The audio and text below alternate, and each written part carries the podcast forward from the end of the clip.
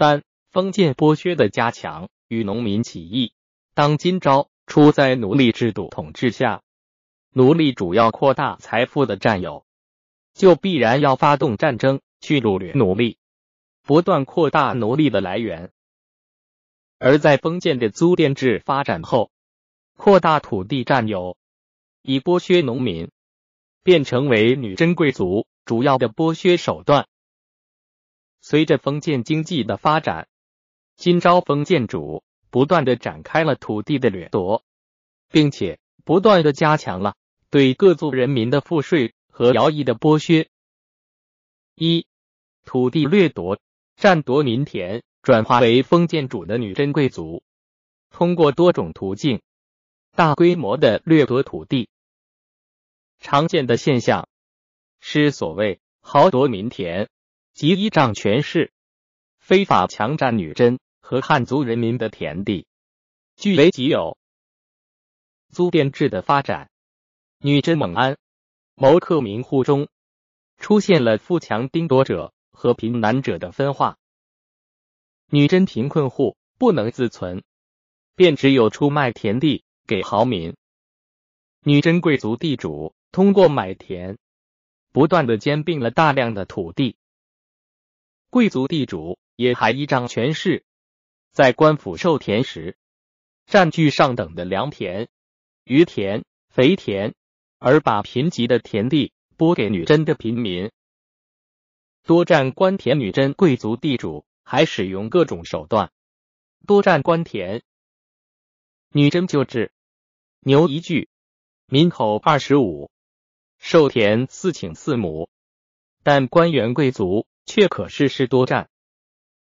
世宗对左丞完颜乡说：“卿家原来只七句，现在定为四十句，你们还不愿意？可见完颜乡占田。”早已超过四十句，即一百六十多顷。定制以外，朝廷还有对贵族的赐田，如太保阿里原曾被赐给山东的一百四十顷，又赐中都陆田一百顷。贵族官僚驻地迁移时，继续占有原驻地的田地，又在新驻地占田，如上京路宗室贵族。迁徙到河间，由官府拨地后，仍不交还旧的，两地皆占。陕西黄陵万佛洞佛塔内，北壁大定三年（一一六三年）时刻地谢，冒占官田，今朝占据的大批官田，被官豪们租去，再出租给农民。年月既久，这些官僚地主们便把原来的官田冒为己有。或者凭借权势冒占强取。海陵王时，参知政事，纳河春年，广置产业，留给子孙。世宗时，那和春年占地八百顷。春年子蒙安参谋和顾太师、诺万文堆司中孙长寿等三十余家，共占田三千余顷。山西的田地。也多被权要们占去，占田多的人家，平均每口有田地三十多顷，以致平民无田可耕。中都和株洲各县大批官田，也被赵王完颜永忠等四个王府冒占。失踪时，女真贵族官豪冒占官田，已成为一个严重的问题。扩田、刷田。贵族地主冒占官田，反映了他们和今朝官府之间的土地争夺。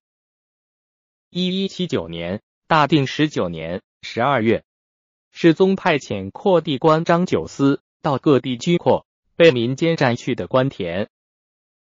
张九思根据地名皇后庄、太子屋等的田地，不论百姓有无凭据，一律只为官田虚刷。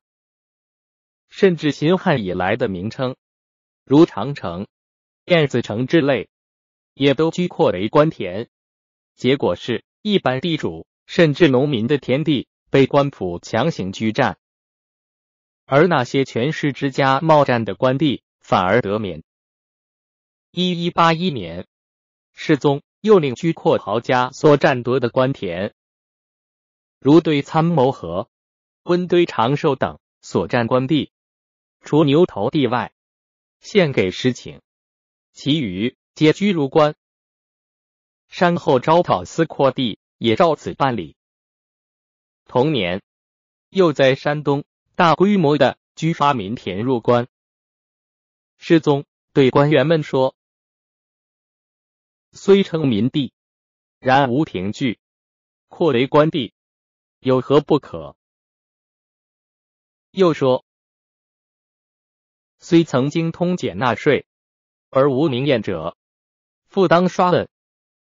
经过这样的居刷，山东路居扩入关的田地即达二万余顷，梁山伯被居为官地。”附近民地也都被取刷，农民被迫流亡。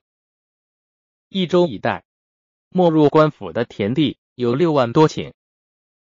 世宗的居田反映了朝廷与官豪之间的土地争夺，一些小地主和农民的田地都因而被强占，广大田地更加集中到官府和女真贵族地主的手里。